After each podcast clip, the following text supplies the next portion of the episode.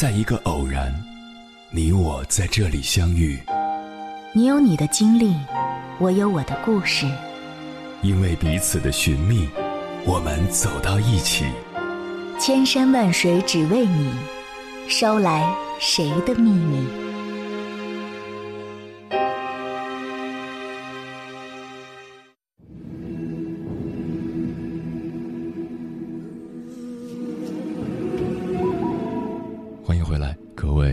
行者，这里是正在直播的中国交通广播，千山万水只为你，深夜不孤单。我是迎波，绰号鸭先生。我要以黑夜为翅膀，带你在电波中自在飞翔。空心病的概念是由北京大学心理学教授徐凯文提出的。徐凯文做了二十年的精神科医生，据他统计。北大一年级的新生，包括本科生和研究生，其中有百分之三十点四的学生厌恶学习，或者认为学习没有意义；还有百分之四十点四的学生认为活着和人生没有意义。我现在活着只是按照别人的逻辑活下去而已。其中最极端的就是放弃自己的生命。这些特别优秀的年轻人，成长过程中没有明显创伤。生活优渥，个人条件优越，却感到内心空洞，找不到自己真正想要的，就像漂泊在茫茫大海上的孤岛一样，感觉不到生命的意义和活着的动力。这背后的根源到底是什么？为什么物质越来越丰富，年轻人的精神世界却越来越贫乏和苍白？接下来。千山万水只为你，跟朋友们分享的文章就是徐凯文教授在某论坛上的一篇演讲，名字叫《空心病正在毁掉一代年轻人》。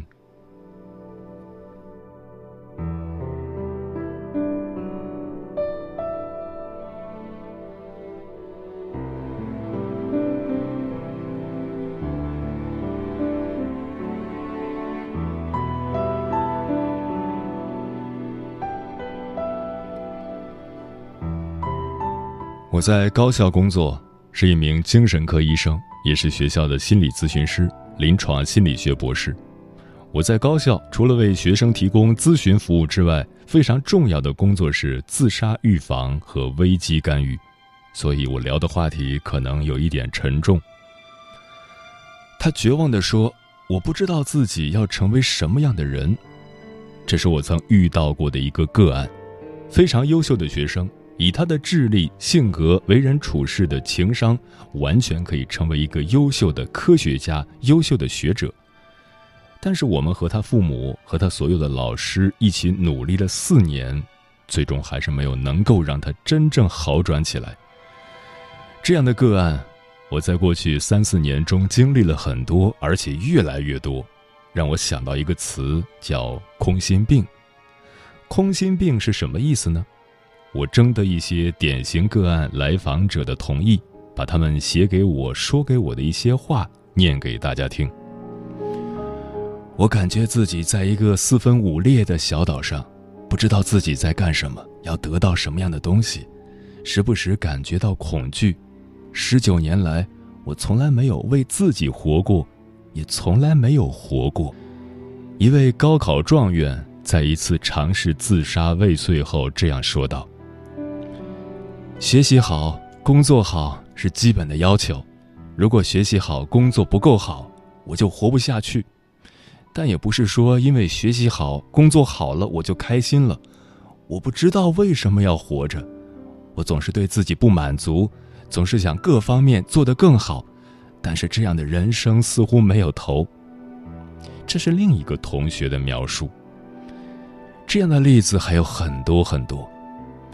我的世界。是一个充满迷雾的草坪，草坪上有井，但不知道在何处，所以有可能走着路就不小心掉进去了。在漆黑的井底，我摔断了腿，拼命的喊。我觉得我完全没有自我，这一切好难。他们共同的特点，就像他们告诉我的：老师，我不知道我是谁，我不知道我到哪儿去了，我的自我在哪里。我觉得我从来没有来过这个世界，我过去十九年、二十多年的日子，都好像是在为别人活着。我不知道自己要成为什么样的人。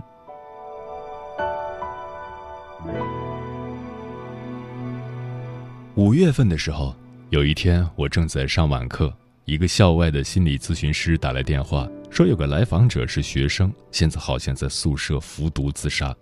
我问清事情原委，启动危机干预程序，在宿舍里找到这个同学，把他送到医院抢救回来。我认识他已经四年了，入校时他非常优秀，进了北大后第一个学期的成绩是学院第一名。但是就在那个学期，甚至在那个学期之前，他就有尝试自杀的经历。他原本是一个特别优秀的，可以做很好的学术和科研的孩子。过去四年，我们心理咨询中心、他的父母还有院系的老师都竭尽所能的想把他引回正轨。四年了，住院、吃药，所有治疗手段都用尽了，他还是了无生意。最后，他的父母决定让他放弃学业，退学回家。听到这个消息的时候，我是非常痛心的。我见过很多非常优秀的孩子，我现在跟大家所说的，也都是在名校中最优秀的学生们。他们中很多都有严重的心理健康问题，甚至屡次三番尝试放弃生命。有一个理工科的优秀博士生。在博士二年级时完成了研究，达到了博士水平，这是他导师告诉我的。他屡次三番尝试放弃自己的生命，他当时两次住院，用了所有的药物，所有电抽搐的治疗方法。出院时，我问他现在情况怎么样，他说精神科医生很幼稚可笑，我表现的开心一点儿，他们以为我抑郁症就好了。我要讲的是。他不是普通的抑郁症，是非常严重的新情况，我把它叫做空心病。我不认为只是学生空心了才有这样的结果。我们经常会说这样一句话：如果孩子出了问题，大概家庭和老师都有问题，孩子本身是不会有问题的。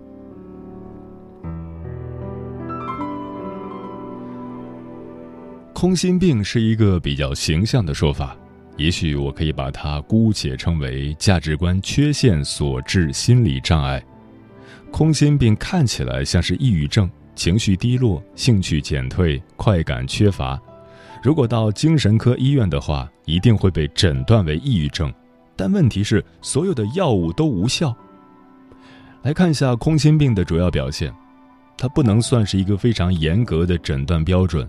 但却是我过去三四年间通过接触这样一些同学不断总结出来的共同特点。他们往往是非常优秀的孩子，或者说是人们眼中的好孩子。一，从症状上来讲，他可能是符合抑郁症诊断的。他表现为情绪低落、兴趣减退、快感缺乏。但是和典型的抑郁症不同的是。所有这些症状表现并不非常严重和突出，所以外表看上去可能和其他同学或多数人没有差别。二，他们会有强烈的孤独感和无意义感。这种孤独感来自于好像跟这个世界和周围的人并没有真正的联系，所有的联系都变得非常虚幻。更重要的是，他们不知道为什么要活着。他们也不知道活着的价值和意义是什么。他们取得了非常优秀的成绩，这些成绩似乎是一种瘾，一种毒品。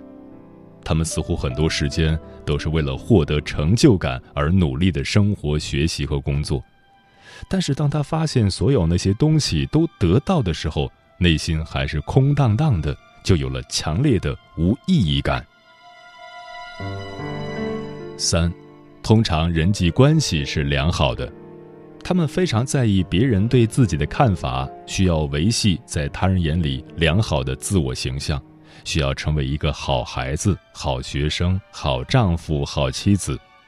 但似乎所有这一切都是为了别人而做的，因此做得非常辛苦，也非常疲惫不堪。四，对生物治疗不敏感，甚至无效。我们有很多个案，在国内最好的精神专科医院治疗，用了所有的药物，甚至用了电休克治疗一次、两次、三次，但是都没有效果。也就是说，看起来生物因素并不是导致他们问题的主要因素。五有强烈的自杀意念，这种自杀意念并不是因为现实中的困难、痛苦和挫折，用他们的话来讲就是。我并不是那么想去死，但是我不知道我为什么还要活着，我完全不知道我活着的价值意义是什么。每天的生活行尸走肉，如果是这样，还不如早点结束。所以他们倾向于不用那么痛苦和惨烈的方式来结束自己，比如烧炭、自缢、服药。六。通常来讲，这些来访者出现这样的问题已经不是一两天了，可能从初中、高中甚至更早就开始有了这样的迷茫，可能他之前已经有过尝试自杀的行为。七，传统心理治疗疗效不佳，他们的问题大概不是通过改变负性认识就可以解决的，甚至不是去研究他们原生家庭的问题。不是早期创伤可以解决的，你会发现他们和父母的关系不错，虽然也有这样那样的冲突，但是总的来说不是那种典型的父母离异、早期依恋、早期寄养的问题。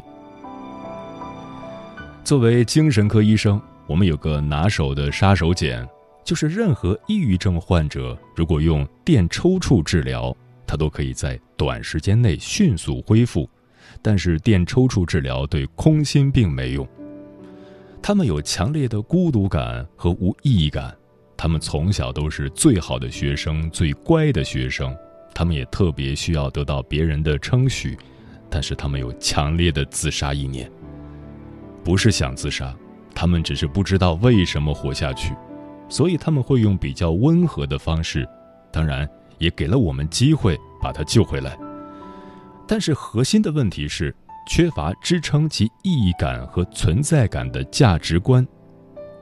所以，我们回到一个非常终极的问题：人为什么要活着？人生的意义是什么？对于我们来说，最重要的东西是什么？他们这种情况并不是刚刚产生的，他们会告诉我：我从初中的时候就有这样的疑惑了，直到现在我才做了决定要结束自己的生命。传统的西方药物治疗、心理治疗对他们都没有效果。这个时候，对于一个危机干预者、一个心理咨询师，或者千千万万的父母和教育工作者来说，我们也面临着从未有过的挑战。我们也要面对一个同样的问题，那就是：人生的价值和意义到底是什么？我们内心当中有吗？如果我们都没有，我们怎么给到他们？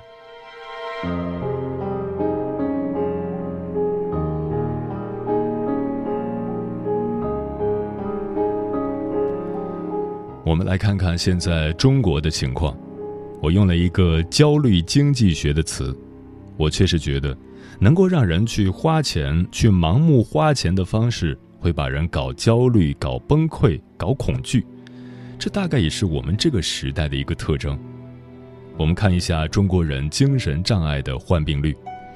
上世纪八九十年代，一百个中国人当中只有一个人患有精神障碍。而这个数据到二零零五年的时候，已经达到了百分之十七点五。在座的有一千个人，算一下的话，应该有一百八十人需要去安定医院看病了，而且未必能看好。中国人精神障碍是怎么变得这么糟糕的？实际上，我们并不是得了什么生物性疾病，像精神分裂症这样的发病率始终是保持不变的。在过去三十年当中，什么东西变大了？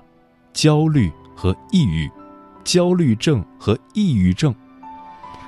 我们可以看一下这组数据：焦虑症的发病率，上世纪八十年代大概是百分之一到百分之二的样子，现在是百分之十三。我现在用的数据都是世界卫生组织发表在最高诊级医学刊物上的全国流行病院调查的数据。至少每一百个中国人当中有十三个人是焦虑症患者。更糟糕的是，抑郁症障碍发病率。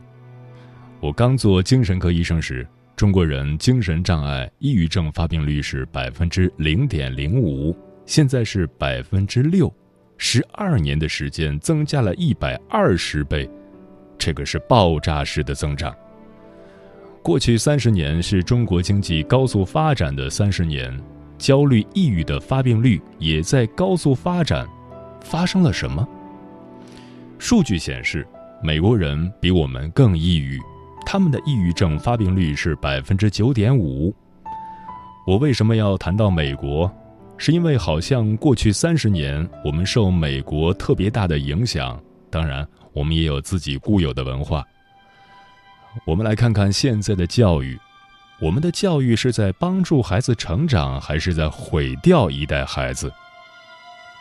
大约从二零零零年开始，每当寒暑假的时候，大量的学生会来住精神病院。他们网络成瘾、焦虑、强迫，他们和父母关系出现了严重的破裂问题。父母有勇气把孩子送到精神病院去，可见是真的没有办法收拾了。我们的处理问题方式是什么呢？把他们送到网瘾学校，让他们接受电击的惩罚。这是教育吗？这是推卸责任。本身父母和教育是问题的根源，我们不看到自己的根源，只看到他躲在网吧里打游戏。他为什么要躲到网吧里打游戏？是因为教育的失败。我们教育的最大成就，似乎就是学生做试卷。有句流行语：“提高一分，干掉千人。”你知道吗？我做心理咨询最大的挑战就是怎么把同学这样的价值观扭回来。你周围的同学是你的敌人吗？他是你人生的最大财富啊！我们的课堂是什么样子？不断暗示孩子自杀，为了好的成绩可以不惜生命。整个国家自杀率在大幅度下降，但是中小学自杀率却在上升。在这种情况下，我们的孩子已经等不及进大学，他们在中小学就开始有自杀行为了。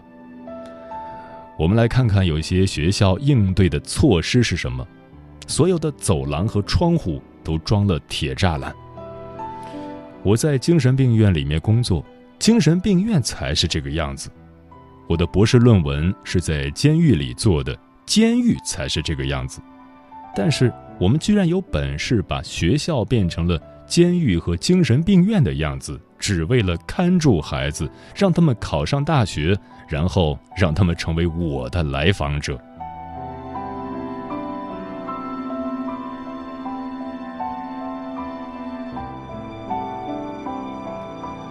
我接下来要谈的问题会让大家更加沮丧。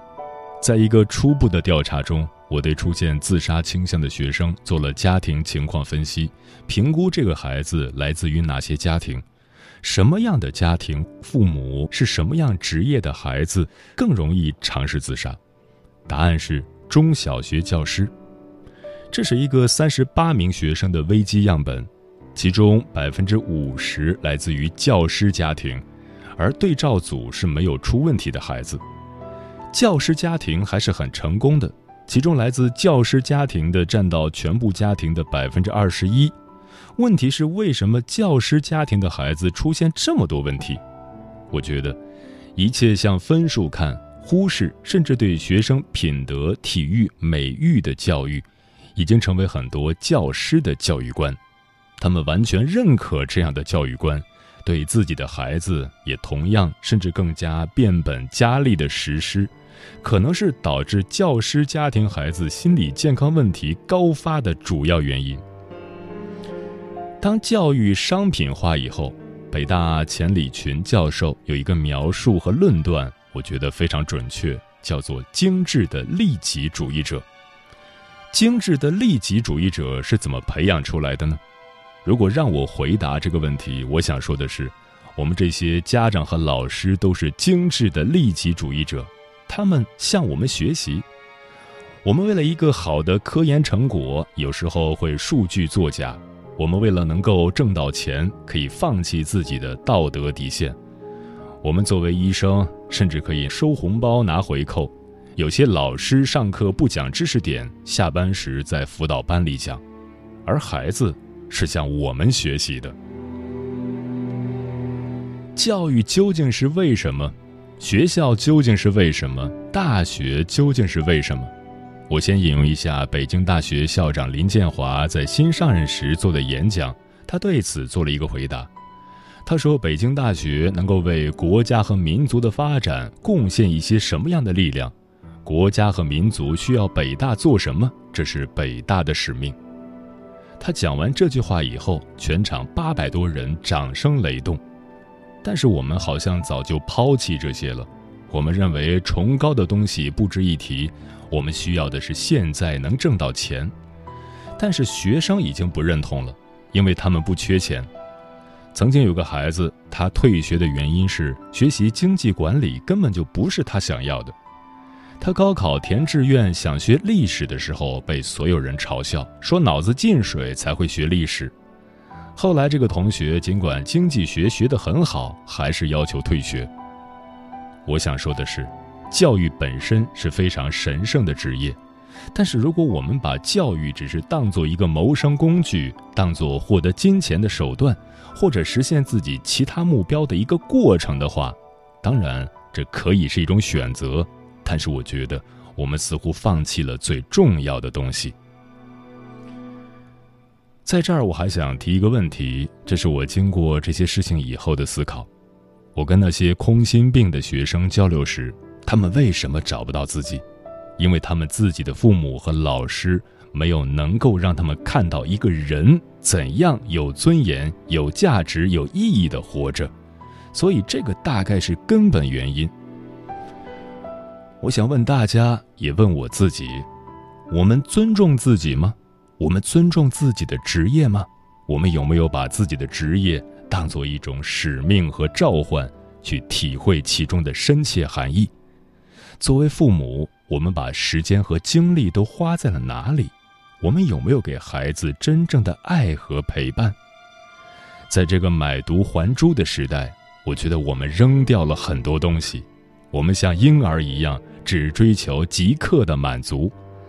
当我们把所有的时间和精力都放在挣钱上，没有给孩子最好的东西——陪伴和爱，这时候孩子不出问题才怪。我们现在的咨询量成倍的增长，百分之五十、百分之百的增长。我们危机干预发生频率也是百分之百的增长。孩子进学校之前，他们就已经绝望了。所以，作为一个高校的心理咨询师和心理科医生，我呼吁，真的要救救孩子。他们带着严重的问题进入高校，进入大学。他们被应试教育、被掐着脖子的教育摧残了创造力。有一位研究生导师跟我讲了一个真实的故事。他说，一个学生做研究老出问题，都是非常小儿科的问题。这个导师找他谈话，问他为什么出现这些问题，怎么办？这个学生是笔试第一进来的。他说：“老师，那我把我犯的错误重抄一百遍。”一个研究生用重抄一百遍的方式改正他的错误，我们这些孩子根本就没有长大，还在小学阶段。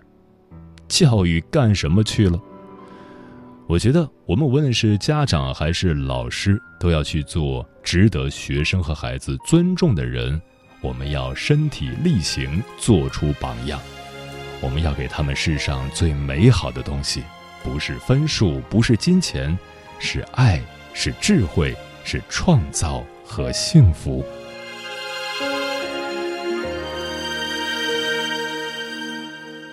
不知道什么时候，